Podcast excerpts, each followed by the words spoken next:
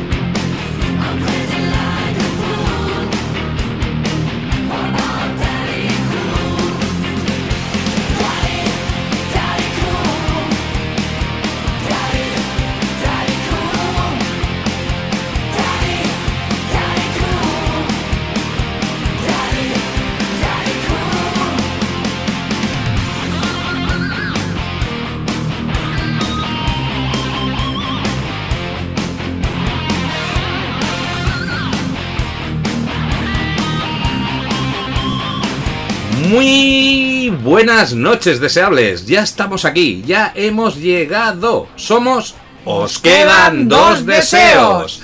Deseables, encarando ya la recta final de la temporada con las baterías a tope, no como mi ratón. Gracias a la energía que nos transmitís, pues por ese motivo y muchos más acudimos alegres y risueños a nuestra cita semanal, dispuestos a pasar un buen rato juntitos durante hora y media de inconsciencia, ya sabéis cómo somos. Comencemos. Me llamo Mauri Palau. un admirador, un amigo, un esclavo, un siervo.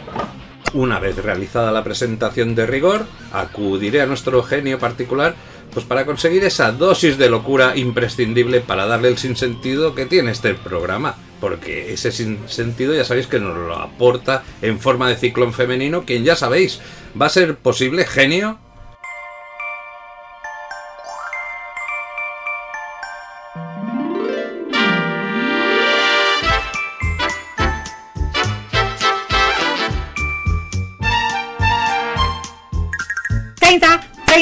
Vamos a cantar la canción del 30. ¿Cuántas son 30? 30 programas, ya os quedan dos deseos. Está- me, había, me había cogido yo el ukelele y todo para, para acompañar, pero yo creo Eh, que... que- no te la sabías, ¿eh? No, no, No te no la hacía falta, sabías. no hacía falta. Bueno, Hombre, Barrio Sésamo. Feliz aniversario, compi. Feliz ¿Eh? aniversario. 30 programazos. Brindamos, Brindemos, chin, chin. brindamos por ello. ¿Cómo vamos? Hoy Oh, con mucha sed. con mucha sed. Es es verdad, es que apri- aprieta el calor, ¿eh? Aprieta el calor. llegado, o sea, nos, nos pelábamos de frío el programa último y de repente ha llegado el calor así. ¡fua! Sí, sí, ya, ya vimos el último que nos va pillando. Ya es, es la época de aquello que te tienes que ir con la rebequita. Te tienes que salir con la rebequita. Coñazo, de verdad, con la ropa de entretiempo. Y además te veo muy contenta, ¿no? Porque este fin de semana te has reactivado, ¿no? Me Sí, parece sí. ser que has podido disfrutar o has vuelto a la vida, a la actividad. A la actividad, a una pinchada aunque sea pequeña y de poca monta, pero bueno, ya a los platos otra vez. La pinchada no se refiere a que se haya vacunado, ¿eh? Que, ahora Que toda- también, que también me va- Es que ahora Pero, toda la- pero hace más de la semana pasada, la fue la anterior. Exacto. Que ahora toda la gente dice, bueno, va, una pinchada, ya vas por la segunda dosis. No, que, que, me ha, que me ha salido trabajo de DJ, que no puede ser. Hombre, tengo la suerte de que, como, bueno, la suerte, la desgracia, de que como tengo COVID persistente, solo me COVID tengo que poner una dosis. O sea, ya estoy inmunizada. Sí. Inmunizada, cascoporro. Es que vamos, es que acercarse a ti ya es lo, lo más seguro que puede haber en, en- en este mundo. Y tienes COVID persistente. Es que, Sí, sí. eh, es que eres especial hasta para esto. No, no, es que muchacha, yo eh, cuando de cojo verdad, algo eh. lo cojo a fondo, a fondo, a de huelling. O sea, no, no me ando con medias tintas. A mí también me pasa lo mismo. Por eso hay ciertas cosas que no, que no pruebo, porque a la que hay, es que yo me engancho a todo. Soy muy, soy muy, soy muy débil de, de- de- de moral en, en este sentido. No, no, y Uy. el, y el bicho del COVID mm, ya sabe con quién se mete. El hijo puta. Sí, sí, sí. Y, y se lo está pasando bien contigo. Hombre, ala, está disfrutando. Y encima te, te, te ataca a diversos sitios, no es aquello la gente, ay no, a mí me duele la cabeza. Bueno, si, si, si Reyes os diera ahí una retaíla, es como un, es como un cuadro médico. o No, no, sea, digo- es- es un coñazo, de verdad te digo. O sea, es la- el bicho más cabrón que he conocido en mi vida.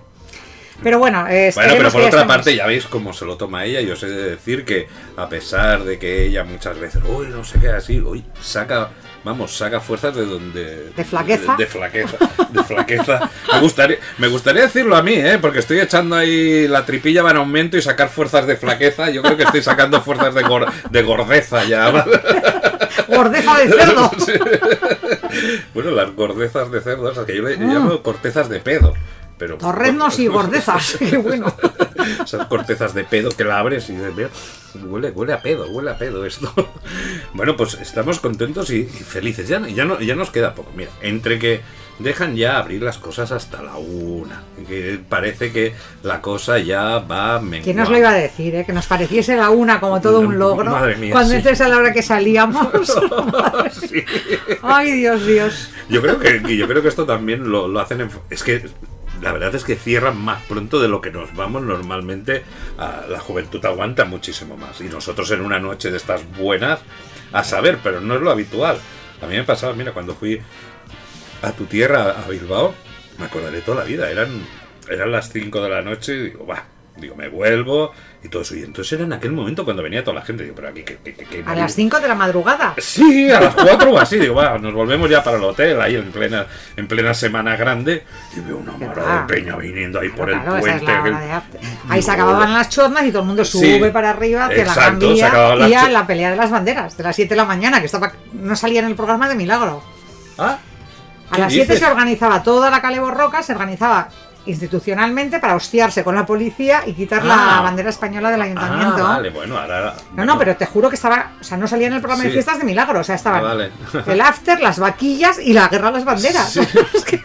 Vale. y todo el día continuaba ahí, pum, No, pum. no, no, no, yo, yo, yo, yo alucinando, porque vamos, ahí ejerció de, de anfitrión un gran oyente nuestro, el, el Frank, que tú también lo pudiste conocer. Claro. y cuando Un saludo, Frank, eh, Conca. Exacto, cuando, sal, cuando salí ahí digo, madre mía, pues si todavía hay gente. Y lo más curioso es que al día siguiente todavía seguían No, no, la, fiesta. la Aston Agusia de Bilbao es un non-stop de siete días. sin- como, no- como, los, como los piojosos nos vamos eh, turnando unos a otros. O sea, las 24 horas del día están copadas de ambientazo todo el rato. Me acordaré de toda la vida y además siempre lo digo, digo, qué fuerte, porque estaba al día siguiente, que ya era tarde, porque me levanté tarde, querían ser las, que sé, las 11, las 12, y bajo al hotel que tenía y tenía un buffet, buffet libre, el típico de- desayuno de buffet, y estoy ahí y veo entrar una mujer, uy, que ya apuntaba maneras, ¿no? Y, y, se, y se me planta delante mío, que había otro hombre, dice, ¿me podría poner una cerveza, por favor? Ella educada, pero se pensaba que él estaba en la barra de un bar y, y había entrado en el hotel y estaba en la barra del- de un buffet libre diciéndole a alguien que se estaba sirviendo el desayuno. desayuno. ¿Qué es muy de mi pueblo. Es muy de Bilbao Digo, esto. qué sí, sí. pal, de qué pal. Buenísimo, buenísimo. Pues bueno, esa, esa, esa energía la vamos a intentar trans- transmitir hoy, como siempre, como siempre hacemos, porque tenemos ganas de, de- de volver a nuestro eh, querido 1977. Vamos a coger el DeLorean, va, Venga, sácalo del venga, garaje, va, va, venga. va. Vamos a, A perder la loción del tiempo.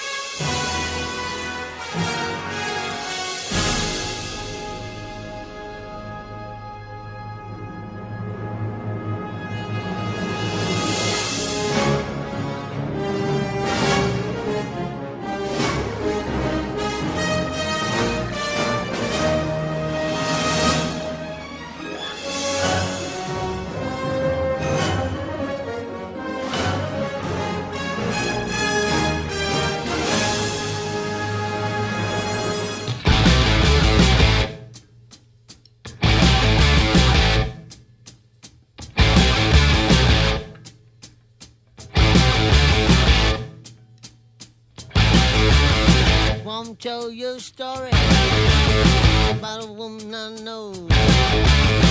I come loving, steal the show. She ain't exactly pretty, ain't exactly small. Four. You can say she got it all.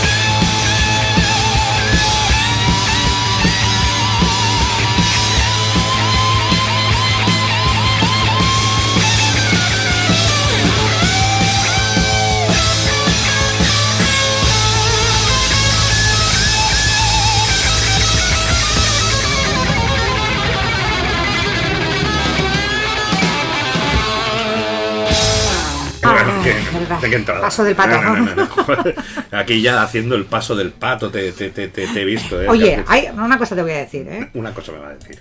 Eh, no, no, esto es impresionante. Porque, claro, en el 77 era muy joven Angus Young, pero yo lo he visto ya en el 2000, no sé Eh, cuántos. Era young, era más young que ahora. Era más young que old. Pero yo ya he visto a Young- Angus, Angus old. No, no, muy old, que es Sí, muy 60 y old. pico. Mm. Y es impresionante. O sea, este tío, tres horas haciendo el puto paso del pato de un lado al otro del escenario sin parar. Tú inténtalo.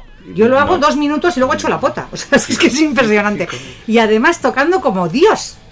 Y, y- y- no se le pelan las rodillas. eh, O sea, es un tío que de repente se te tira y al suelo, ¿sabes? Lo típico en aquel momento ¡pam! se pone a dar vueltas así sobre la plataforma. Es que No, no, no para quieto el cabrón. O sea, intentad vosotros deseables hacerlo en casa. O sea, recorreos el pasillo de casa dos o tres veces al, al paso del pato. Y, y echáis el bofe. O sea, imaginaos a un tío que encima está tocando como Dios y su- todos sus apóstoles de bien, y encima, con 63 tacos. O sea, yo y flipo. encima que seguro que, y cruzo los dedos, que tendremos otra gira, porque con lo de la pandemia, o sea, presentaron el último, Sí. el último álbum, el Power Up, este justo en, en plena pandemia, que cuando hacen esto es que tienen prevista otra gira, que se volvieron a juntar con Brian Johnson, lo que el- casi la formación clásica que podemos decir, y todo eso era un proyecto emocionante de, de una nueva gira. Estos o sea tienen que ensayar en su casa, o sea, ensayar, entrenar, me refiero, ¿sabes? Como Mick Jagger, que Sí. el otro día le pillaron y, se- y Sí. se pasaron no sé cuántas horas al día bailando, porque claro, es un abuelete. Claro. Y se pone a bailar en el escenario y nos tumba a todos. Pues el Angus Young parece así muy crapuliki, pero seguro que No, está ensayando sí, sí, sí. y, y Yo creo que esos tiempos a todos se le han pasado, pero me imagino a su mujer, aquello está de espalda y de repente ver a- otra vez a su marido por ahí. ¿Qué hace? ¿Te imaginas que nervio? Pero- Pasa por detrás haciendo el paso del pato con la escoba, ¿no? Exacto. ¿Pero qué hace? Por favor, Angus, ven para aquí. ven Pero pa' es que si no es imposible mantener ese, ese nivel. No, de verdad, te digo, o sea. Pues aquí, Walla Lora Rusi. Esta canción trata sobre una gran mujer, en el, en el sentido estricto ¿eh? de gran mujer, con la que Bon Scott tuvo relaciones al principio de la carrera con la banda. En una entrevista ve que Bon Scott explicó que en el backstage de un espectáculo que había en Tasmania, como me mola eh, haber ido a Tasmania, de ahí Es donde me voy a retirar Sí, yo. sí, Cuando me jubile me voy a Tasmania. De, de ahí igual le viene lo de Angus, todo esto, porque debe, debe- El de- demonio, ¿no? debe tener algo de tasmano. Pues había una mujer ahí muy corpulenta a la que llamaban Big Bertha, que se le acercó y le preguntó, oye, ¿quién lo quiere? Ahí como mostrando ahí todo, ofreciéndose. Demasiado asustado, el- se quedó ahí un poco asustadillo, por no decir acojonadillo, el amigo Bon, como para, para negarse, y nada, que se lo montó con la amiga Berta, que luego encima llamó a su amiga y le dijo, oye, es el 37 de este mes. Se ve que la mujer encima sacó un libro negro donde iba re- registrando sus ¿Y conquistas. qué día era del mes? Porque si era el día Sí. 30, Bueno, mira, está- está- es un ritmazo el que lleva Berza, como dices tú. Berza. Pero, pero coño, si era el día 12, Sí, claro. acababa el mes con 80 y Sí, pico. podría ser como aquello de la resistencia, ¿no? Que hacen la pregunta, ¿cuánto en el último mes? Y hacía el Exacto, cálculo. por eso claro, te digo, claro, o sea, es 30. que ojo, ojo al dato, O ¿eh? igual era hace dos años, o igual era en toda su vida y era una mojigata y aquel día se No, porque dice el 37, voy el 37 de este mes. ¿Lo has Ah, leído tú? Tienes razón, es verdad, tienes razón, tienes razón. Claro, yo me lo he preguntado igual, claro, pues igual si vamos por años y eso, pero bueno. No, no, no ha dicho mi vida, ha dicho el Mi 37 vida. de este mes. Yo es que pienso muy bien. Pues eh, Scott convirtió este incidente pues en una canción y lo que pasa es que renombraron a la mujer como Rosie y ya en la canción ya te dice que pesa como 120 kilos de peso y con unas medidas que trasladas porque ahí claro me parece que las medidas van, van de otra En manera pulgadas. en pulgadas pues eh, serían en centímetros 106 por 99 por 142 o sea que Caderona. sí, o sea, madre mía. Cualquiera, cualquiera le dice algo a esta mujer. Pues nada, fueron más que suficiente para que Scott describiera a Rosie como eso, como el demonio de Tasmania, como el demonio de Tasmania. Aparte de recordarla como una de sus mejores experiencias sexuales.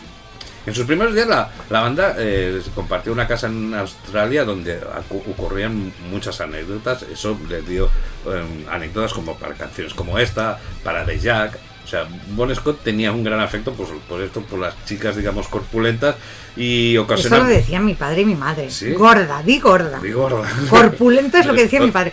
Es, es un chico corpulento, no, es un gordo. Es un de hueso grande. ¿Eh? Ni de hueso grande. Ni de hueso ancho, no, no. Si todas estas cosas que utilizaban, no, son gordos. Madre So- somos, me incluyo, o sea, somos gordos, somos gordas y orgullosos. ¿Qué pasa? Pero porque sois del norte también, ahí sois corpulentos, ¿no? También, es- esa, esa es otra, ¿no? Yo creo que sí, a ver, también es que también las, las los cánones de belleza también es que Cambian mucho, sí, cambian mucho. Ah, Yo, mm, la verdad, tampoco estaremos por aquello, las mujeres tan orondas, en plan Rubens o aquello, pero la extremada delgadez de ahora me parece una absoluta barbaridad. No, y ahora está volviendo la curvilínea. Pues Hace en los, en los Ujú. 70 y 80 eran auténticos esqueletos y me incluyo. O sea, Pero yo me veo fotos de la época y digo, madre de Dios, necesito tres cocidos. Y me encontraba gorda, fíjate tú, ¿eh? Sí. Y ahora que estoy oronda, Sí. Pues, feliz. pues yo que era más de, en aquella época de los 80, yo que era más tendente a, yo qué sé, Sabrina, Samantha Fox o cosas así, eso eran mujeres con, con formas, ¿no? O, o tal como hablábamos, la- o hablaremos de, de Ava, no sé, yo qué sé, todas las cosas han de tener sus dimensiones, Sí, creo sí. yo. eh, Sí, los 70 adecuadas. fueron más de, más de esqueletos que los 80, la- pero, pero en los 90 volvió el esqueleto otra vez, con Kate Moss y compañía. Va cíclicamente, va una, una década van más delgadas, una década... Y eso se tiene que acabar. Las mujeres debemos dejar ya de mirar eh, arquetipos físicos Sí. de tal y, y ser nosotras mismas. Eres más anchita de caderas, no pasa nada. Claro. Eres más eh, pechugona, pechugona, culona, culona, Claro. no pasa nada. Es- o esqueleto, o sea, pero si lo eres de manera natural, no si te matas de hambre para serlo. Por supuesto, no, ya todo hay que saberle sacar partido. Yo creo que en la todo... belleza está en todos los lados. Claro, oye, si tienes aquello, oye, a ver, me, me, me falta un poco de eso, oye, pues te pones una, una gorrita, si no sé qué, no sé cuántos, oye, depende de lo, de lo presumido. El gran problema sea. es que es que nos crean a todos, hombres y mujeres, nos crean eh, enorme inseguridad con nuestro físico proponiéndonos cosas Sí. inalcanzables. Pero las mujeres mucho más heavy. O sea, nosotras no, tenemos no, unos no. cánones estéticos desde siempre. Piensa que ahora ya es estar más delgado o más, o más gorda, pero ya ha vuelto una cosa muy dura que es la, la, la silicona por todos lados. O sea, ahora hay que tener esas tetas de globo, que no sé qué, tal, el Es culo de no sé claro, es cuántos. que encima tampoco son estéticos. Tal como te decía antes esto. No te lo parecen a es- ti. Si nos ponemos a hablar con Ah. un chaval de 17 años, Ajá. lo flipas. Ajá. Yo he oído hace poco a un tronista, a un, a un tarugo Un de estos decir eso. A mí me gustan las tías que estén buenorras con sus buenas tetas de silicona. O sea, ya lo pone como un Joder. como una, una Sí, virtud, sí, ¿no? sí, no al revés, ¿no? O sea que Bueno, pues o sea, Estamos muy viejunos, ah, Mauri. Sí, sí, no, hay gente que también le gustan las neuronas de plástico, ¿no? Porque todos estos así Ah. tan fornidos. Pero también por otra parte, bueno, hay todos estos que se cuidan tanto. A ver, la estética a veces en, en los hombres hay que reconocer que es más mm, más liberal. Es También se más está- laxa, pero está cambiando también. O sea, ya empieza a haber hombres objeto en, en los medios de comunicación, en la tele y no sé qué. Ya no solo salen floreros chicas, ahora salen floreros chicos, menos mal, ya era hora. Pero igualmente es eso. Que me parece muy bien mientras todos tengamos claro que son floreros. Ahora, cuando se ponen estos tíos como héroes y la juventud quiere ser un tronista, que es un puto descerebrado, analfabeto, que solo tiene músculos, vamos mal. Sí, sí, sí. Igual que cuando las mujeres solo querían ser Barbies, ¿sabes? Íbamos mal. Era aquello que ponían mujeres y hombres y bíceps, bíceps, bíceps berzas, bíceps berzas. Bíceps berzas. Bueno, pues. Bueno, pero en el 77 eso no pasaba. En el Esto no 77 pasa, todos ¿eh? estábamos como palillides. Exacto, y oye, y ahí te enrollabas con una Big Berza y oye, y lo flipabas. Ahora, también te digo, con lo pequeños que son los ACDC, No, hombre, Bo- la Big sí, de- Big- Big Bertha pilla Angus Young. No, Bon Scott parecía muy grande porque está al lado de unos Sí, liliputienses. Pero al lado de la Big Bertha me gustaría Seguro. verle al hombre, ¿eh? Sí, había una peli de aquellas que era. Son muy chiquitijos, Road. Trip, que había un chupaillo que le caía ahí una mujer enorme, que solo le quedaban los piececicos que se le veían al, al pobre. Pues bueno, en esta canción. También hay que. Es uno de los grandes momentos en, en directo, Reyes. ¿Acuerdas de cuando sale esta canción? Ah. Na, na, na, la gente con los ríos. Con la que cada, en cada, en cada riff inicial, pues la gente ahí nos desgañitamos. Ya tenemos más cerca ese momento de, de volver a gritar Angus. Bueno, pues nos vamos, nos vamos para otro sitio, ¿no? Venga. Venga.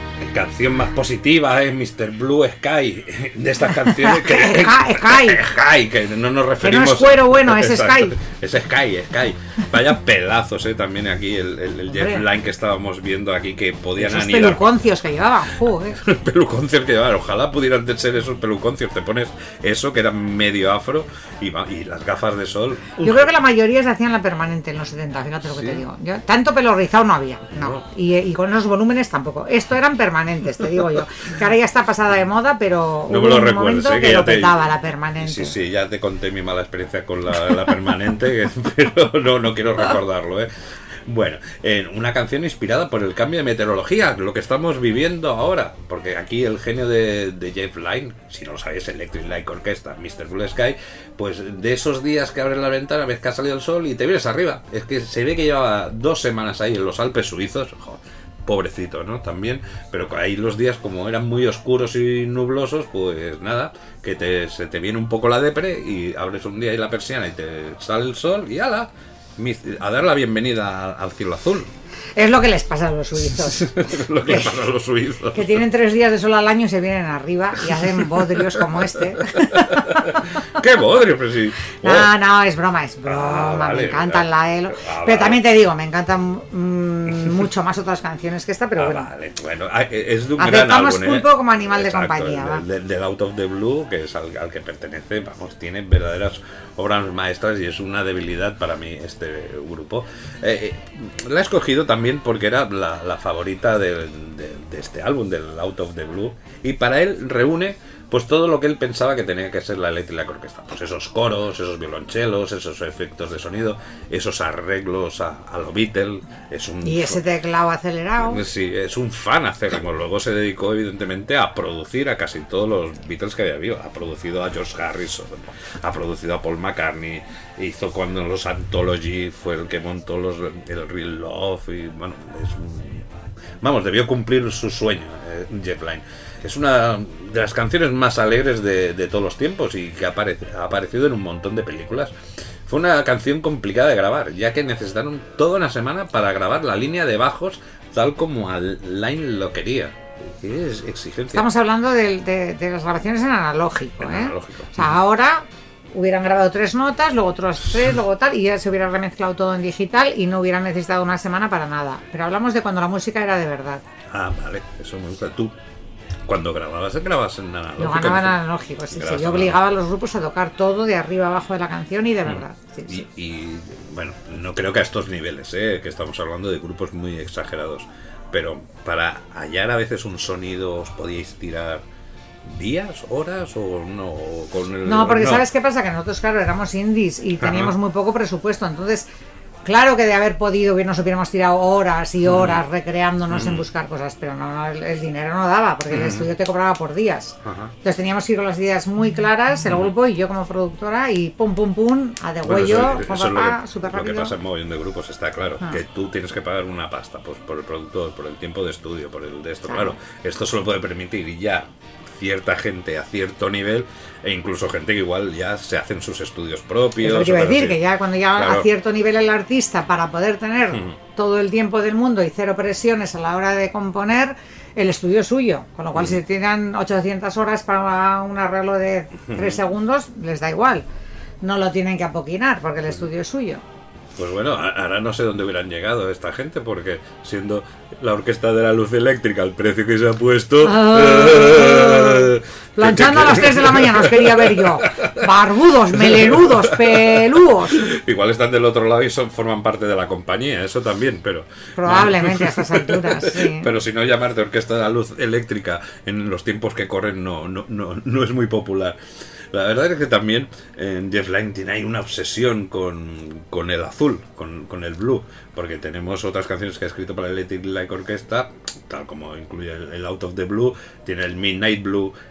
Total es porque el Line se ve que pertenece es de, es de Birmingham, en Inglaterra, donde volvemos a hablar de fútbol. Con lo poco futbolero que soy yo, pues el Birmingham, Birmingham, Birmingham Football Club, pues eh, se llaman los Blues, el Birmingham Blues, como aquí son las blaugranas, pues ahí pues son... De todas formas, el Out of the Blue del álbum, el blue es tristeza, no, Sí, es, no es color, ¿eh?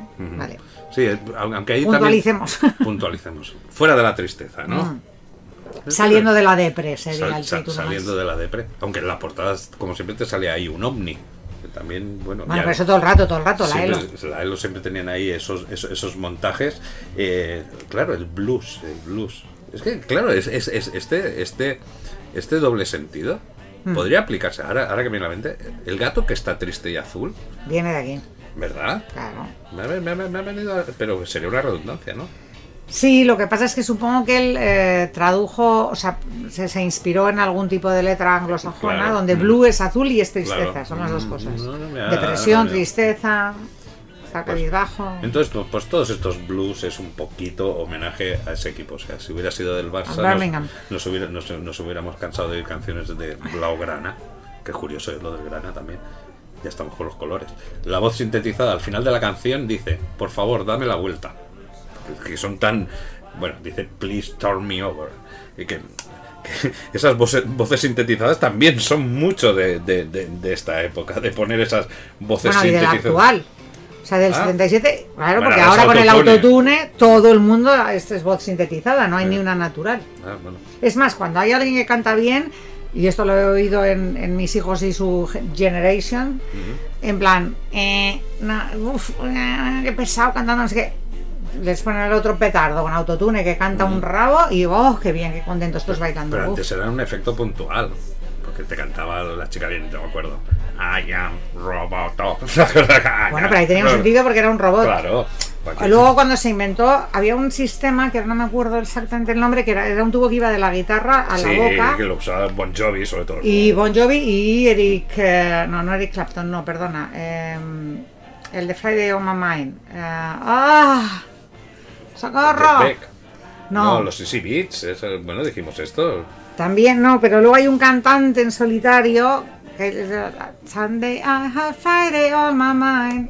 Vale, pero bueno, mira, y mira que hablamos de eso. Eric, ¿eh? no, Eric Clapton no, No, no favor, no diga- no mismo. diga- Ah, Pues bueno, si ya me acordaré. eso- Sí, me además, igual te confundes porque aquí tenemos a Él fue el de los primeros en utilizar la guitarra. Ajá. Entonces con la boca iba haciendo bla bla bla bla, Sí, se vocalizaba sí. la letra y salía con sonido de guitarra. A mí me daba angustia, ¿eh? porque cuando los veo cantar con ese tubo ahí en la boca, digo, hostia, no, no, no, digo, lo deben estar pasando fatal. No, qué va, eso es muy divertido. Nah, qué va. Estas son risas. Pues bueno, esto para los millennials dirá, pero ¿por, por qué está diciendo por favor dame la vuelta? Porque en los viejos tiempos, cuando Peter escuchábamos... Frampton, perdón, es que me acabo de. Pues no, sí. no he llegado ni a mirarlo en el Google, Vale. ¿eh? eres testigo de Jehová. Sí, pero entonces, no, pero te has confundido de canción. No era Fireman. No, porque es aquella, aquella canción. Exacto. Ah. Guau. Pero bueno, era Peter Frampton. Es que me salía todo el rato Eric Clapton porque se parecen en sonido Peter Frampton, Eric Clapton, y que tengo la memoria absolutamente refrita con el COVID. Sí, sí. O sea, o sea, yo no me había equivocado en un nombre de un artista hace un año ni harta de grifa. Bueno. Pero bueno, ahora es lo que tiene. Es el lo que hay, se lo tenemos que, que perdonar. Pues eso, muchachos, millennials, lo- lo- los vinilos te, te obligaban a hacer ejercicio cada 20 minutos, o aproximadamente, que era ir a dar la vuelta al, a- al álbum o cambiar de álbum. Vamos, ya no te digo ya si pinchabas singles, pues vamos, más vale que te estuvieras al lado de ahí del plato, porque si no, no, no, no es, te- lo- es lo malo que tenemos los DJs de singles, que no nos podemos ir ni a mear. Claro. Y aparte, yo creo que, que antes los que pin- nos pinchábamos música en nuestra casa, porque todos ejercíamos de, de, de auto-DJs, eh, eso nos obligaba a mantenernos de pie. Que ahora es aquello, venga, el de Spotify, que, y ya ni siquiera me molesto, que me recomiendas mis recomendaciones. Pero antes nos teníamos que levantar, nos pillamos nuestros singles, nos los íbamos cambiando, teníamos que girarlos. Bueno, ya no te digo el casete. Ahí ya tenías el forward. bueno, sí, claro. Sí, claro, era mucho. Pinchar en casetes era más trabajoso todavía. Mm. Y Ya bueno, el DJ de casetes ya era un Master of the Universe. Claro, cuando salió el auto-reverse empezamos a engordar. También Exacto. Barriga y auto-reverse van Eso, juntas. sí. A ver si hace autorreverse y, y vuelvo a, a como estaba antes. Esta canción también la tienes que tener identificada porque suena durante los créditos iniciales de la película Guardianes de la Galaxia, la, la segunda parte. Como que no la he visto, por eso no me No, suena. va, es No. ahí cuando sale el. No, el gurú. sale ahí el muñequito y hay una, se están dando ahí una sarta de- de- de hostias que no veas. Y era una toma loquísima, ya solo por ese inicio de la peli te encantaría. Además es un tío... Guardianes de eh, la Galaxia, es que no he visto ni la 1, imagínate. Pues tendrías que verla, porque el, el- el héroe lleva un Walkman y que va con música de los años 70 y te lo Ah, ves, pues mira, y te lo ves en, una película de ciencia ficción y el tío pues es un clásico de esta época que siempre tiene que ir con sus Walkman y cuando se va a enfrentar a algo pues se ponen canciones como esta o otras que te encantarían. Pues bueno, al igual que la primera película, tal como te digo, pues son éxitos de los 70 en el que el personaje de Chris Pratt pues ahí está ahí con su Walkman dándole caña. Eh, los oyentes de la estación británica Grits Heights Radio votaron esta como la canción más feliz de la historia en una encuesta que ha tenido Estaban que- que- fumados. que- Estaban muy fumados cuando votaron, Sí, sí. porque este no es el Greatest Hits Radio de la historia ni de coña, vamos, o sea, Bueno, puedo... pero como, como canción feliz y optimista sí. Buah, hay muchas, mucho más Bueno, vale, pero el Tarto Stone igual sería ahí, devuélveme la piedra que, que me has pillado, o tienes una pedrada. Yo creo que iban muy fumados. Iban muy fumados. Los votantes de este año Pues, 77. pues venga, que, que devuelvan la no, piedra. del 2020, ¿qué coño? Claro, si Las fue- marihuanas de Ámsterdam, Por claro, eso- iban fumados. Claro, esto, claro. Pues bueno, vamos, vamos. ¿Hacemos un cambio de tercio Hacemos- potente? Venga, va. Yo me pediré una mediana ahora. Venga, va.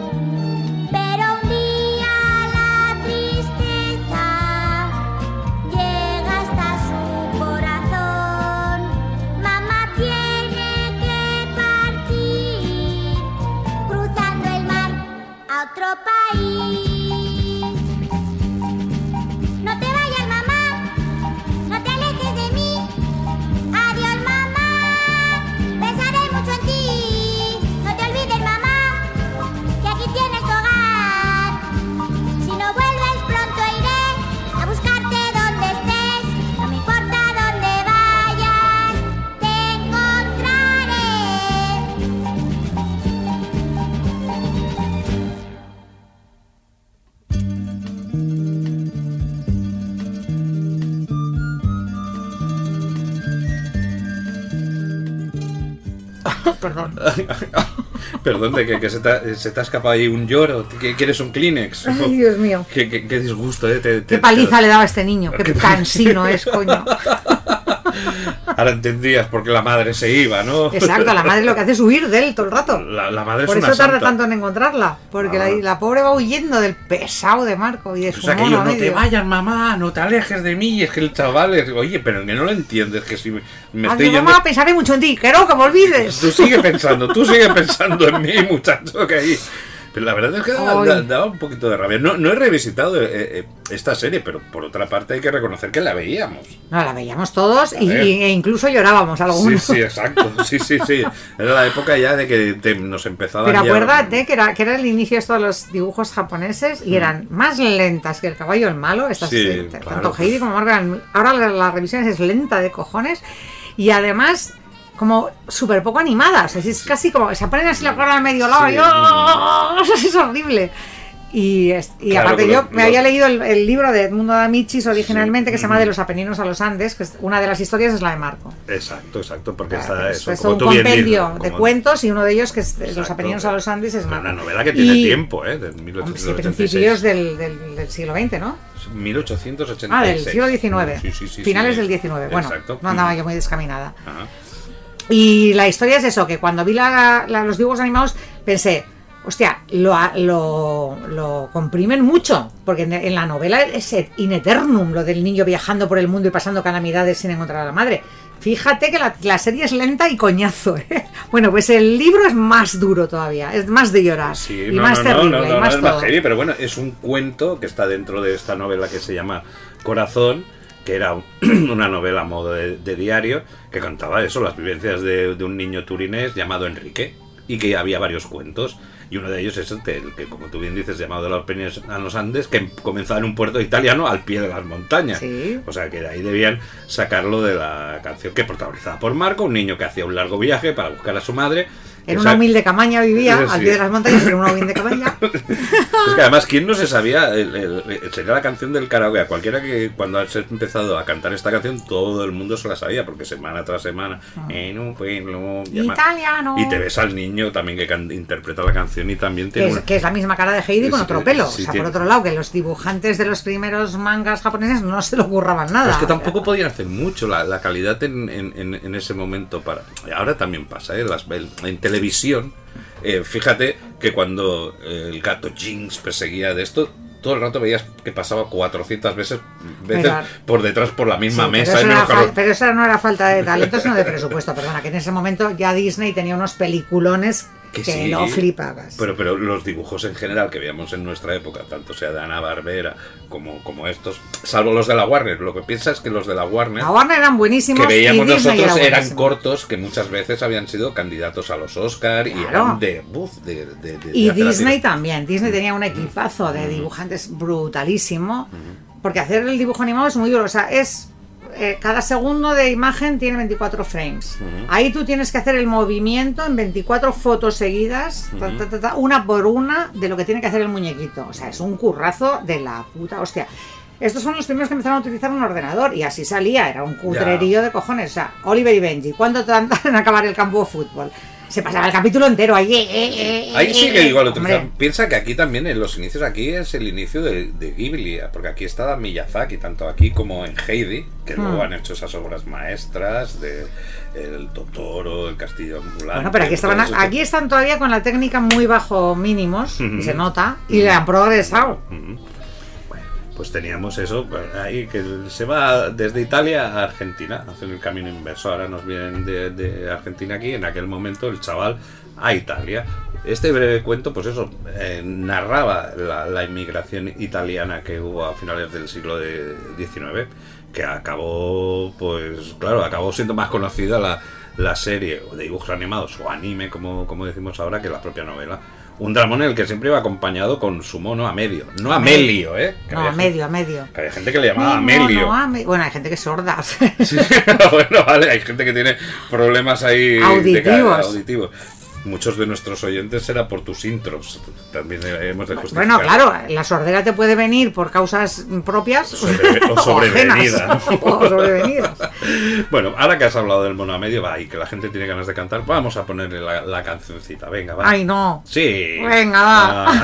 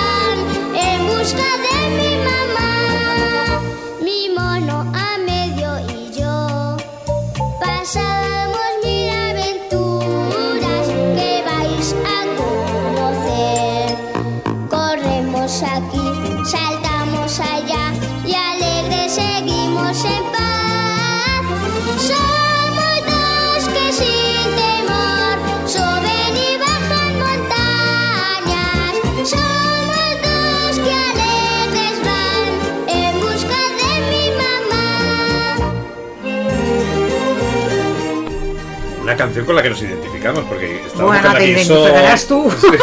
Pero no vamos a ir, somos dos que No, que la estábamos cantando es otra cosa, pero Sí. que me identifique yo con el mono medio, no.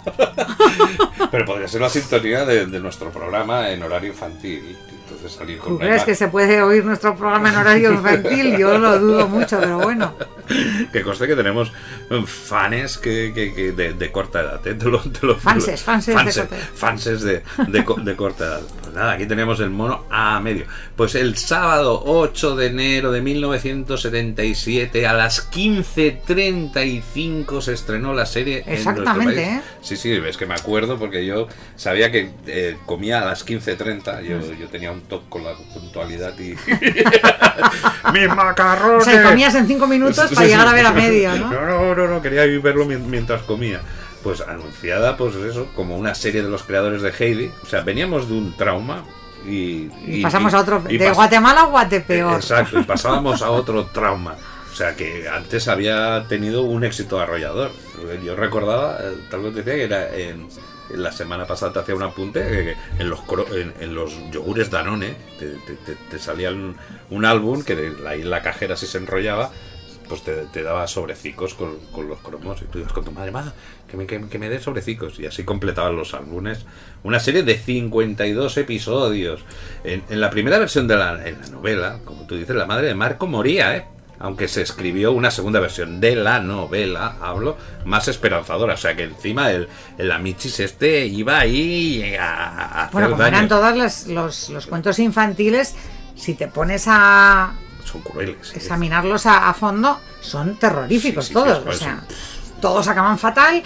El final este de la princesa y el esto lo ha puesto Disney. O sea, Mm. en los originales de los Grimm o de Andersen o de tal, no, no, acaban todos fatal. Sí, sí, sí, no, al lobo le llenaban el Fatal. estómago con piedras, yo me acuerdo. lo llevaban al río y sí, no sí, sé qué. bueno, no, era, era una cosa gore total. Vamos, para contarle Y- eso a alguien para dormir. Le cuentas a un niño eso para dormir. Ya, ya te digo, o sea, cuando la gente me pregunta, ¿dónde te viene tu humor negro? Mira, a mí de pequeña me contaban las cosas más terroríficas.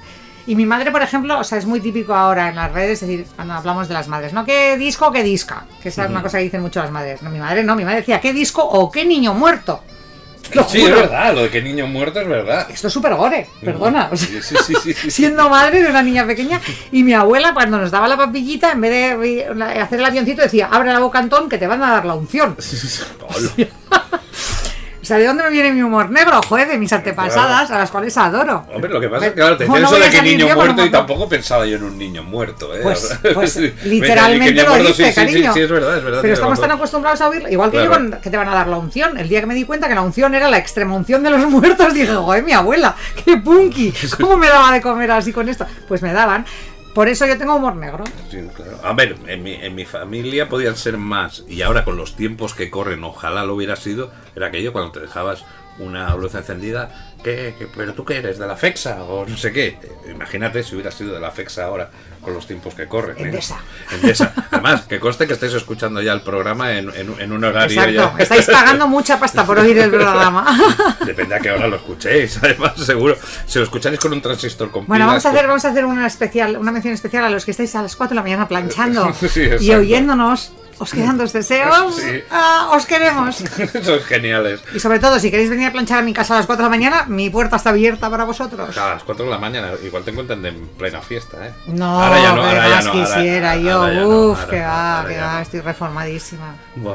Uy, madre mía. Lo digo con Sí, mucha sí, nostalgia. Sí, bueno, bueno. Eso lo dice de cara a la galería, pero yo te conozco. ¿Pero dónde voy a ir si está todo cerrado? bueno, pues por eso, pues por eso. Yo creo que es de pura resignación. Me he reformado. Claro, claro. Te han reformado. No me ha quedado más remedio que reformarme. Bueno, continuemos la fiesta.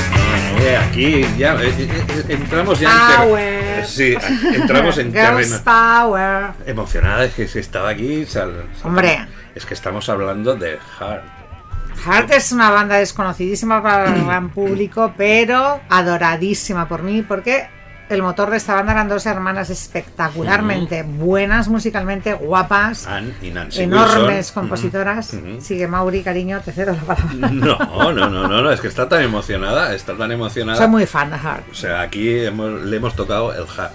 Porque junto al guitarrista Roger Fisher y el batería Michael de pero vamos, el hard de la banda son Anne y Nancy. Es un, es aquí eh, hay una historia muy curiosa que creo que también le, le- le- le- le- le gustará a, Reyes. O no le gustará o le desagradará porque el motor de, de esta canción es una declaración sobre la industria discográfica en general, esta barracuda. Fue un momento que había mucha fricción entre la banda y su sello. Little Queen era el primer álbum que Hard lanzaba para el sello CBS y el antiguo sello que se llama Mushroom Records, que a ver, vaya, vaya sello, pero bueno, demandó a la banda y en 1978 lanzó Magazine, un álbum que era compuesto por material previamente grabado por Hard que no quería que se editara, o sea, lanzar un LP encima a disgusto de la banda.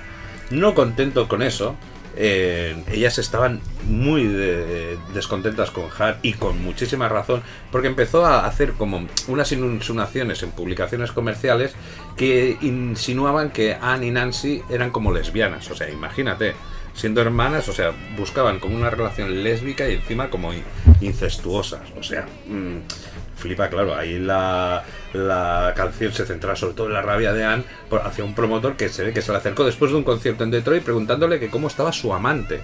Hostia, se quedó alucinada. Imagínate. Tú imagínate las, las, las malas artes de, de, de- de las compañías y encima con, con dos personas que, vamos, alucina. Mm, Una compañía puede hacer tanto daño a, a alguien y encima con, con mujeres, que en este caso estamos hablando de, de- de- de unos años muy, muy, muy... muy Hombre, en aquel momento sí, porque en aquel momento las, en el 77 las compañías discográficas tenían mucho power todavía. Ahora ya no. Ahora ya realmente es la cosa buena de toda esta hecatombe que ha habido en la industria musical y es que las compañías ya no pintan prácticamente nada. Que ya el artista decide, hace, deshace y se sale él solo en su canal de YouTube y de no sé qué y lo peta mucho más que el que sale con Warner Music o con Sony Music. Gracias a Dios. En aquella época sí tenían mucho poder, mucho, mucho Claro, poder. ¿Tú qué puedes hacer? Es que yo me imagino, a ver, tú que encima también has compartido grupo con, con- con tu hermana, Mm. o lo que sea, no a este nivel, pero que de repente empezaran a empezarais a ver rumores en el grupo que a veces se ven ya no solo en este plan sino con el cantante que si no sé qué no sé cuántos Bueno, pero piensa de- que de- eso es algo de lo que nos han acusado eh, históricamente siempre. A las tías que destacábamos un poco, nos salíamos un poco del tiesto, el primer calificativo era lesbiana. O sea, es, es-. O sea, esa tía que levanta la voz, que hace esto, que hace lo otro, que no le toca o no le corresponden los parámetros del heteropatriarcado, es bueno, pues ya está, el primer asunto era puta y si no te calaba, boyera. la pero ya no solo con el lesbianismo aquí podemos trasladarlo al, al- al mundo gay porque costaba mucho reconocer que eras gay. Hemos vivido Ah. ejemplos claros con Freddie Mercury, con Rob Halford de, de Judas Price, que de repente Oh, oh, oh, Ricky Martin. Exacto, o Ricky Martin, que costaba mucho. O sea, No, no, que la compañía le obligaba a, Claro. a salir con no- supuestas novias en, eh, los tabloides ingleses Claro. o en las revistas del corazón de aquí. Pero ir a hacer daño justo acusándote de algo que, que no eras, porque ahí estaba con Ah. su hermana y todo eso, me parece de lo, de lo más rastrero. O sea, y buscar una canción, es que es muy extraño, porque también en Heart, si, si las conocemos, claro, esta canción Barracuda, que es una canción Es muy heavy Ah, para dentro del, brutal. del- del estilo que. De que hecho, sea. estas tías se hicieron unos riffs luego copiados hasta la saciedad a partir de ellas dentro del heavy metal y del, y del hard rock. Y lo han compuesto esas dos chicas. Hay un vídeo que os recomiendo que busquéis, mm, no sé cómo encontrarlo realmente, pero creo que si ponéis eh, Hard Backstage Singing es antes de una actuación, las hermanas y la banda, que cantaban todos que os morís, cantando una canción de, un clásico del pop de los años 60, Ujú. y ahí a pelo, sin instrumentos ni nada, ¡buah! hay una, buah, una, una polifonía De voces espectacular. Hombre, para los Usar amantes- Heart on, on backstage, singing o Sí. something like that.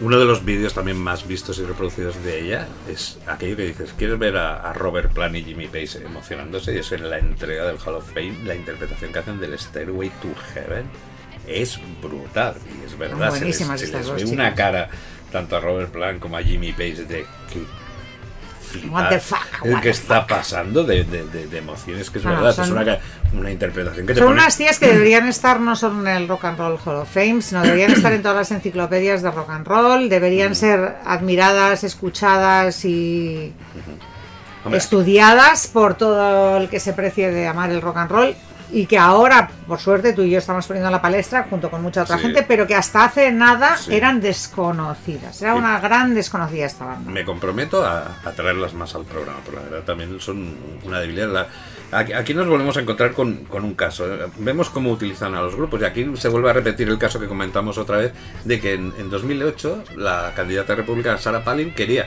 utilizar esta canción porque a ella la conocían como Sara la Barracuda. Asquerosa. Sí, nos flipa, pues claro. Le pillan esto y entonces eh, dice, oye, eh, nos pidió permiso para usar la canción, pero que ni, ni- ellas no querían ni concederle el, permiso. Pero se ve que ellos co- habían comprado el- los derechos de la canción. Y se tocó, lo tocaron en las convenciones. Bueno, dice, pues vale. Como no pudieron tomar represalias, dijeron, bueno, los valores de esta pava no nos representan nada y que no nos representan ni siquiera como mujeres estadounidenses y pedimos que esta canción ya no se use para promover la. Pues bueno, no utilizo este uso, Pues pero eh, bravo por ellas. Sí. Hello. Pero resulta que hubo uno más vivales, que era el Roger Fisher, el guitarrista, que también estaba en contra, pero vio las cosas de manera diferente y dijo, dice, esto, es- estoy emocionado de que la canción está siendo utilizada porque es una situación en la que todos ganaban. Mira, mientras a Hard estamos recibiendo publicidad y dinero por los derechos, los republicanos se benefician de, de- de esta colocación de esta canción genial en su campaña. Pero, dice, agregó que usaría parte de las ganancias de en una donación a la campaña de Obama, Obama y por lo tanto, dice, los republicanos ahora están apoyando a Obama. Dice, toma, fastidiate, dice, ahora con los derechos que vamos a cobrar por utilizar vuestra la canción que nos habéis fastidiado, pues ahora vamos a pagar. Uy, cuen- cu- ¿Cuántas Qué asco, ¿eh? Mezclar música y política, la verdad, Sí, francamente. eso- Qué ascazo. Y, y se nos está repitiendo en muchos casos, ¿eh? Ahora no me acuerdo. Buah, pero de- hasta- ya ya desde, desde este. Ah, lo comentaste de con el Coquemaya, ¿te Claro, acuerdas que hiciste el del y, no, no, continuamente. Mm. O sea, los. Y en general, la, la, la ultraderecha es tan ignorante que coge canciones que si se tuviesen dos dedos de frente y cinco Mm. centímetros de cultura dirían, bueno, pues este tío es enemigo a muerte, lo que yo promulgo, ¿no? Pero es que les da igual, o Sí, sea, eh. es aquello "Eh", y entienden mal el contenido de la canción y no sé qué, y, y- y- y se apropian de temas que bueno, que que es estar ardiendo en el infierno el compositor viendo qué tal. Pero bueno, Pues yo me imagino la, imagen de salir de Sarah Palin ahí porque la conocían como la barracuda. Parece como cuando salían los luchadores de wrestling que siempre les pone canciones. Claro, también pero- una pero canción. Palin, Palin era una mongola retrasada mental, o sea, una cosa como australopiteca total. Que yo, claro, me imagino a estas dos pedazos de mujeres avanzadísimas ya en su momento y tal y cual, bueno. Y que hubieran utilizado esa canción que para ellas representaban toda esa Claro. rabia que tenían y encima que la utilice esta mujer que es la antítesis de lo que nosotros. Imagínate. Bueno, Ah. bueno, bueno, bueno. No, Bueno, no, a- a- de tus canciones no ha pedido utilizarla ningún partido, ¿no? Supongo. No éramos tan mongoleitos. ¿Con, con qué- con qué partido ves y qué canción le, le pondrías? bueno, te voy a decir una cosa. A ver, Pedro J. Ramírez publicó Pedro un. J. Calporota. Pedro J. publicó un artículo Sí. que lo tengo por ahí guardado que se llama Dinamita para los pollos, hablando del caso de, de Mario Conde. Y, ve- y venía, no, no solo nos nombraba varias veces en el artículo, sino que, que cogía un trozo de nuestra letra y tal y cual, lo cual a mí me dejó absolutamente flipada. ¿Qué Dice? "Ah, escuchando yo con mi amigo Mario Conde a los sí, fantásticos sí. Dinamita para los pollos, recordando había leído, sí, sí, te lo voy a mandar. Oy, oy, oy, oy. Brutal. Yo no sé si eso es buena referencia, ¿eh, muchacha? No, no, a ver, no es, a ver, políticamente no puedo comulgar Claro, menos, claro, pero, ya, ya, ya, ya. pero me pareció siempre muy gracioso precisamente que este señor y Mario Conde Sí, alucina. fuesen fans del grupo, ¿no? Y dices, ¡buah! Yo como la semana pasada que veía ahí a la, a la cospedal ba- bailando en No Controles, que se ve que la, la pillaron como la otra semana. ¿Cómo que no me han dicho no sé qué? Pues sacaban unas imágenes en un festival este pijo que hay en Marbella, de Starlight y eso, ahí dándolo todo, bueno, dándolo Sí, sí. todo a su manera, con el No Controles mi manera de vestir, porque es, Es total. Es total, cospedal, es total, cospedal. Ay, Para Dios. eso os recomiendo peineta y mantilla de- del gran Que es lo que realmente les gusta. Peineta, peineta, que es lo que les gusta. Pues bueno, eh, gran homenaje. ¿me vas a llevar al cine o qué cojones? No lo sé lo que voy a hacer, no lo sé, estoy dudando. If you change your mind, I'm the first in line. Honey, I'm still free. Take a chance on me. If you need me, let me know. Gonna be around. If you got no place to go when you're feeling down. If you're all alone,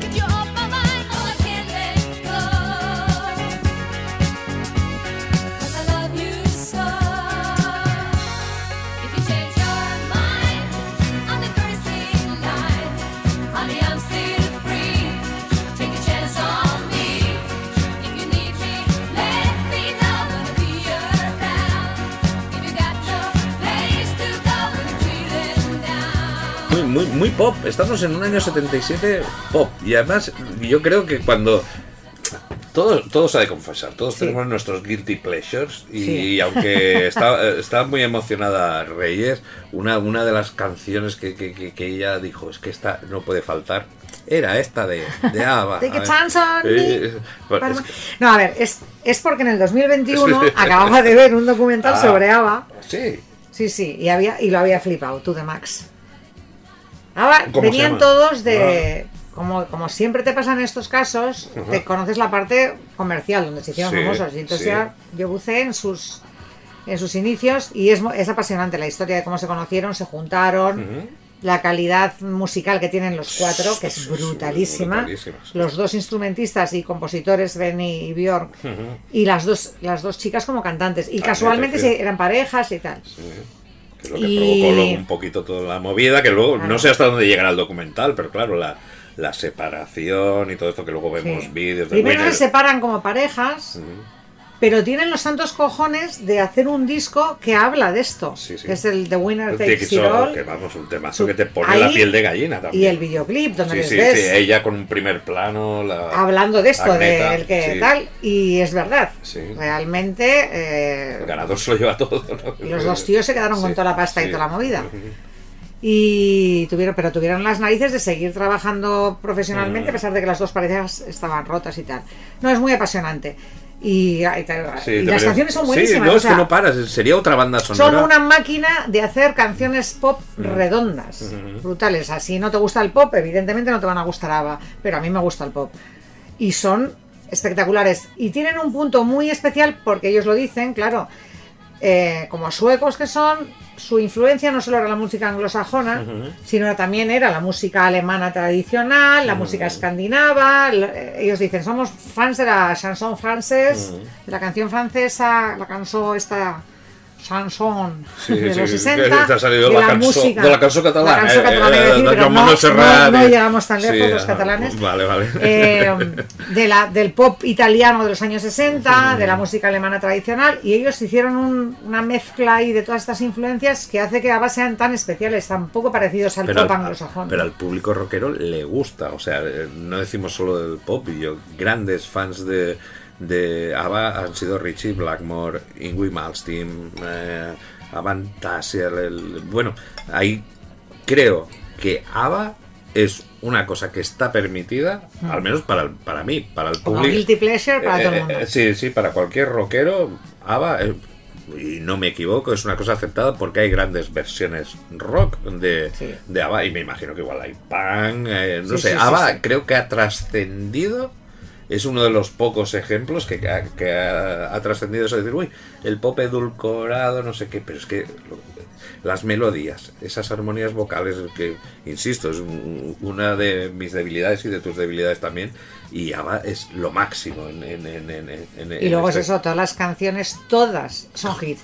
Porque todo lo que conocemos de ABBA es su- porque su trayectoria realmente fue muy corta, sí, ¿eh? sí. Fue muy corta. Sí, sí, sí, sí, es decir, era single que sacaban, single que era número uno mundial, y se acabó el último número uno.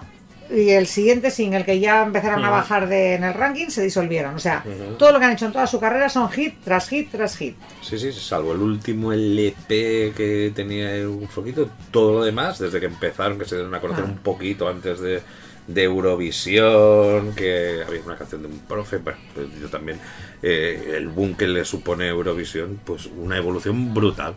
Pues nada, Take a Chance on Me, una canción que traducida al castellano es Dame una oportunidad, escrita por este par de artistazos que era Benny Anderson y, y aquí ya Björn pero Baeus, este no sé cómo pronunciar, tú que eres más, más- tienes algo de sueco, ¿sabes cómo pronunciar esto? Ni idea. Ni idea, lo dejamos en... Björn sí que sé, pero Sí, Benny y Ulvers, Eh, no Lo decimos en Benny y Björn y ya está. Que a él le gustaba hacer footing o running, como dicen ahora. Era footing, en los de- en el 37 era footing. Salir a correr, oye, vamos. Y mientras corría, pues cantaba el ritmo este pasivismo del chic, chic, chic, ¿sabes? Iba haciendo y, y le vino esto, el tequechens. Y es verdad, porque al principio cuando empiezas canción... sí. Pero claro, del ritmillo, tú imagínate si tienes que ser artistazo, de que, de que tienes que ir corriendo y tú vas ahí... chic, chic, chic, chic, chic, y No, y fíjate que viene y dices, el "Hostia, de aquí". Chanson Me, es que, Sí, sí, y no es su idioma, eh, madre. Quiero decirte que las letras de ABBA No, no te voy a decir que sea Dylan, pero son letras que están muy bien, que tienen su contenido. Por ejemplo, yo Fernando, que siempre me ha parecido una alterada de letra, Sí, ¿eh? es una canción antibélica espectacular. Ahora que la, la vuelvo a oír sabiendo inglés, digo, coño, es muy Es que chula. encima las tradujeron bien. Porque todos recordamos chiquitita. Hostia, chiquitita, te, te llegaba al alma la, la- la- la- la- la traducción que hicieron al, al- al castellano. Que hay muchas canciones que cuando las trasladan, hostia, te pierde toda la gracia. Y chiquitita es una canción que adoptamos ya al castellano. Ya casi no me. Yo no te la sabría cantar en, en inglés. Y todos la sabemos cantar en perfecto castellano, cantada por ellos mismos, no, no por una versión que, que- Claro. que- que le hiciera otro, otro grupo por aquí. Un gran mérito, ¿eh? Fue eh, el Take a Chance on Me, fue su, fue su séptimo número uno en, en el Reino Unido, convirtiéndose en la banda con más singles de éxito en el Reino Unido en la década de los 70. También fue número en Austria, Bélgica, Irlanda, Canadá, Alemania, México, pero no en Estados Unidos, que solo llegó al tercer puesto, aunque curiosamente Take a Me vendió más que Dancing Queen. Bueno, cosas de la, de la, de la vida. En- ahora que hablamos de, Estados Unidos, John McCain, que era un gran admirador de ABBA y después de ser elegido candidato republicano para las elecciones presidenciales del 2008, prometió que las canciones de ABBA sonarían en los ascensores de toda la Casa Blanca si salía elegido. Buah, vaya promesa. Parece encima que se anima escuchando esta canción a todo volumen antes de dar un, de dar un discurso y le pidió al grupo que si le daban su permiso para que fuera el himno de su campaña. Cuando se lo comunicaron al grupo, se ve que para obtener el permiso se ve que subió un pastizal. Dice, sí, por los derechos de esta canción vale no sé cuánto. Total, que cuando le dijeron, oye, eh, ¿qué, qué, los periodistas, ¿qué pasa con esa canción? Dice, bueno, bueno, es que se, se me ha puesto muy caro todo de repente. Bueno, yo creo que igual es ABBA que no quería estar asociado con el Partido Republicano o, o con política. Pasa mucho, ¿eh? Ahora que vimos esto de ABBA, eh, con Bruce Springsteen, con un mogollón de grupos que de repente hay candidatos políticos que te cogen la canción esa así sin permiso y lo vemos en casi todas las elecciones la utilización de a veces Hombre, aquí voy, voy a contar una anécdota ah, un, poco, un poco fuerte, pero vale la pena. Eh, nuestros queridísimos, modo irónico, on, ¿eh? Eh, Vox cogieron la canción de Coquemaya, a Ah, No puedo vivir sin ti, oh, sí. y la contestación Hostia, sí. que les dio Coquemaya en Twitter es brutalmente buena, que es, hombre, estoy muy contento Sí. de que Vox tenga la mente tan abierta, yo no me lo esperaba, como para aceptar que lo que todo el mundo ha dicho de esa canción, que es que es una elegía a la cocaína, puedo no sabía que eran tan aficionados al tema cocaína, y si no es esto, y realmente han entendido la letra de la canción, más contento que me pongo todavía porque... Yo les tenía por homófobos y no, no, la canción habla de un amor homosexual, Sí, con sí, lo cual, sí, si les ha gustado tanto, estoy muy contento por A o por B. Y pensé, bueno. zasca, zasca, zasca, bien dado. Hostia, qué bueno. No, no, la verdad es que yo, yo flipo a veces con, con- con- con las pocas mías, pero yo creo que muchas veces se quedan solo con el título, ¿sabes? Y, y ha pasado con, con algunos casos. Sí, Se, se quedan con el título, que es el mensaje que, que igual quieren trasladar, que lo pueden ah, mira, como, como el nombre, ah, libertad, no sé qué, que ahora cualquiera utiliza esa palabra ya que vaciándola del... Los fachas sobre de- todo. de- Los de- fachas son los que más utilizan libertad. de- de- de- del sentido real, pero sí, esta, esta utilización de la música es, es- por, por partidos políticos me, me- parece una, una absoluta vergüenza. En- estamos, hablamos, continuamos hablando de íconos, iconos, lo que sea, y esta imagen también de, de Ava, de, de- de- esos trajes, de, de- de- de- de esos vestidos. ¿A ti qué, qué te parece esa imagen? Porque estamos hablando del punk y luego de repente te ves esos, Ellos salen, esos en pleno, monos. salen en pleno momento de auge total del glam rock, que sabemos que es una cosa muy extrema en la, en la vestimenta, y ellos van vestidos absolutamente glameros. Luego ya se, ya se van como copiando a sí mismos y acaban la imagen ABBA con- con- acaba siendo una imagen icónica, ¿no? De, Sí, sí, de ujú. un traje tipo ABBA y lo tenemos todos en la cabeza. Que a todo el mundo le queda bien, porque- a- a recrearse y alargar un poco el glam, ¿no? En el tiempo. Pero bueno, eran los más modernos del mundo mundial. Pero en- momento. embutirse en esos monos. Hombre, si tienes el tipo de, la, de, de Frida y de Añeta, no hay ojito, problema. eh. Ojito que Porque ellos ojito, eran bastante eh. infollables los dos, la verdad. O- Ojito que tampoco era aquello el, el- el tipo de, de perfil que dijeras. O sea, si las ves es que eran suecas en, en- en- en- en- en el sentido de, de la palabra, que no eran aquello Bueno, igual también los, los parámetros han cambiado de, de belleza. No, pero han ahora- cambiado, han cambiado. a- Ahora las venían y decían, oye, ¿cómo qué hacen estas mujeres? en-?" Porque no eran aquello unas sílfides que, que digamos eran Sí, sí, suecas. estaban delgadas. Hombre, están delgadas, pero no extremadamente de- delgadas como, como po- No, no, estaban bien, estaban Ah, delgadas. no, Lo no, que- a mí perfecto. eh, Pero mí no tenían ahí de las tetorras y tal y cual, no, estaban bien. ¡Ah, llegan las Eran- suecas! Eran un cuerpo natural para su estatura y su configuración física. En cambio, ellos dos eran muy feos y muy infollables los dos. Yo siempre he pensado, ¿qué hacen estos dos pibones con estos dos tíos tan feos?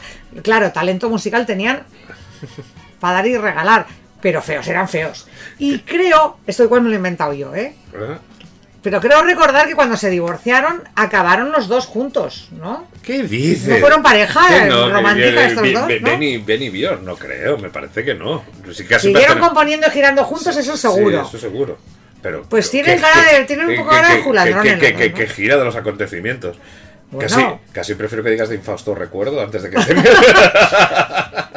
pues yo la- juraría que, en Suecia oí este sí, rumor, eh, sí, yo creo que Agneta sí que ellos dos acabaron siendo, pareja los Eso dos. que documental has visto tú. No, no, en el documental no sale. Ah, lo Esto es un rumor que había oído yo en Ah, Suecia. Ah, vale, vale, vale. Yo sé que y Agneta tienen sé un poco de pinta los dos, ¿sí o no? Bueno, porque iban con esos trajes también, hombre. no Eran los trajes, eran los pelicos, era, era Sí, como claro, bailaban, claro, cómo cantaban, no. cómo se miraban entre ellos, Pero no no, sé. eh, yo eh, aquí veo... También se miraban entre ellas, ¿no? Ese contraplanos que se hacían así, que se Sí, pero entre ellas veías que buen rollo pues, del todo no acababa.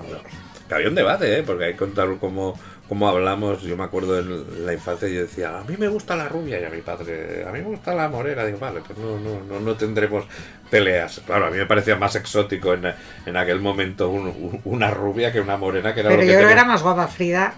O sea, mm, nos, nos ceñimos al canon clásico de belleza, Frida era más guapa de cara que Añeta. Añeta era eso, era más resultona. Y tenía un tipazo. Las dos tenían un tipazo. Sí, pero la sí. cara de, de Frida, y de hecho ahora en el documental que salen las dos de ya mayores, pero ya tienen rondando los 70, supongo, ¿no? Los Supongo, ya puede ser. Tranquilamente. Sí, sí, sí, sí. sí. Eh, ya ves, Claro, la cara que 76, tiene Añeta a día de hoy y la que tiene Frida. Frida sigue siendo una mujer muy guapa todavía a los 70 años. Y fue la que luego sacó un, un- un éxito. que En los ese- 80, sí, con- los pelos. tum, tum, tum, tum, que era así, Y, un ritmillo New un poquito Wave y sí, tal. Agresivo. Añeta sacó eh, música tradicional cantando en sueco. Pues Vaya carrerón. Sí, sí. Sí, y ya me lo no sé, no creo que tuviera mucho éxito, pero bueno, Pero para- los ABBA, los ABBA, los Sí, ABBA. para, para- para- los adoraba. Inconmensurables. Además, siempre se dice, eh, siempre se dice y, y siempre está ahí pendiente esa- esas morteradas que les dan para, para una reunión. ¿Tú crees que estarían para una reunión? Ya ha pasado tanto tiempo ahora. Esos, esas cuatro personas Uy, yo podrían. creo que lo petarían. Seguro, pero ¿tú Hay tal, que hay tal cantidad de generaciones fans de ABBA que a partir de, de Priscila Reina del Desierto vuelven a estar otra Sí. vez de actualidad. Mamma y ahora mía, ya no hay. Bueno, las coloca- mamá mías, les- exacto. Les coloca ahí, vamos, en lo, lo más alto. Yo creo que lo petan to the max. Si hacen una gira de reunificación, hacen París, Nueva York. Sí, da igual, tres o cuatro conciertos. Seguro que serían igual tres Lo- conciertos. sí, pero de 300.000 personas Sí, cada sí, uno. sí, sí.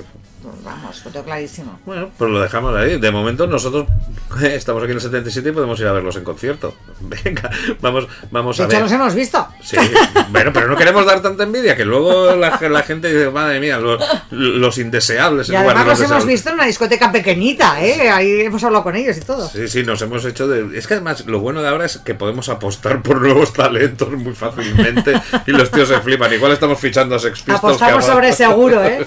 Pero tenemos que ir un par de años atrás, ¿no? Pues Ahora, ahora ya no nos hacen caso. Bueno, vamos a ver, que seguro que vamos a ver y oír algo nuevo. Y bueno.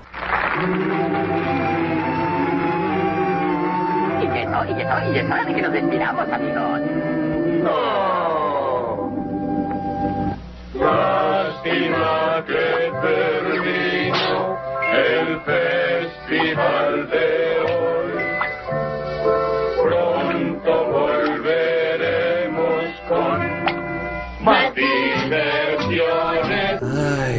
ya hemos Qué lastimica, ya hemos llegado ¿eh? al final. Solo, solo nos queda una semana más, en 1977. Pues yo me quedaría tan a gusto en el 77. Sí.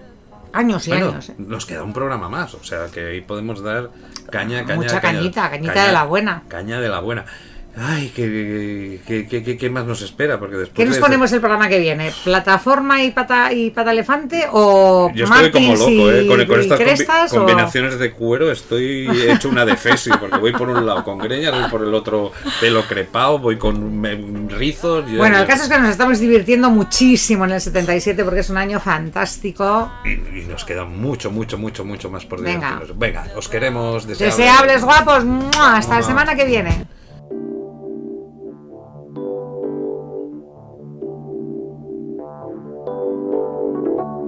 Don't go changing to try and please me. You never let me down before. Mhm. Don't imagine you're too familiar, and I don't see you anymore. I times of trouble. We never could have come this far. Mhm. I took the good times, I'll take the bad times. I take you just the way you are.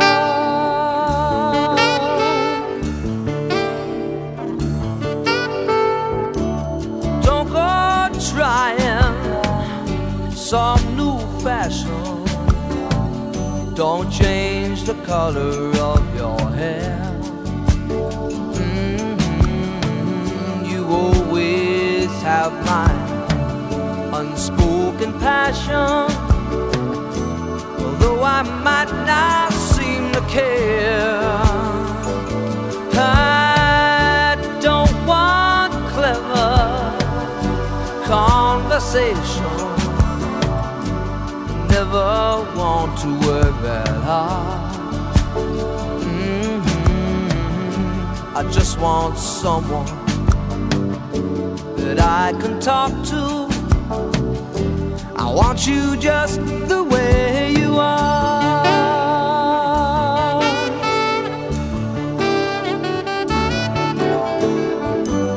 need to know that you will always someone that I knew.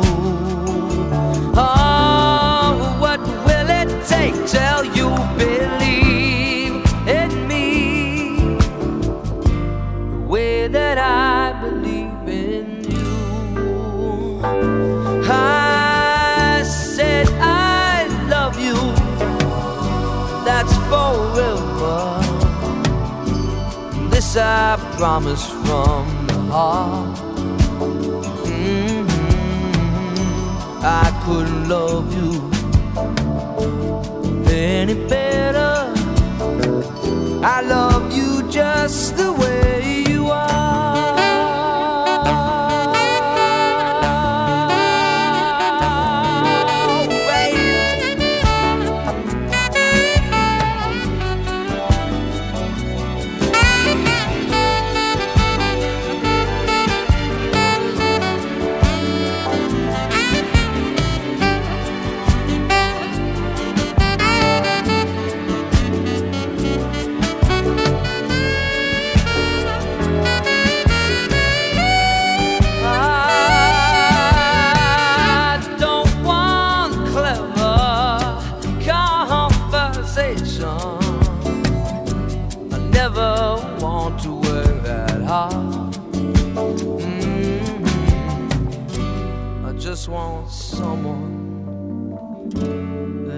can talk to.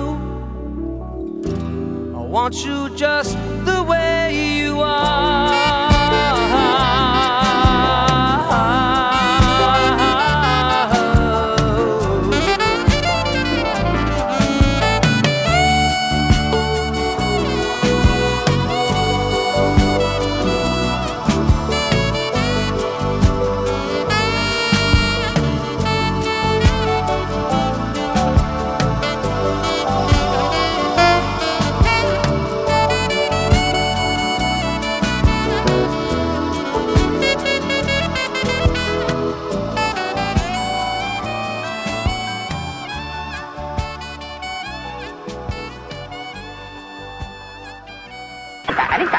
Contentos?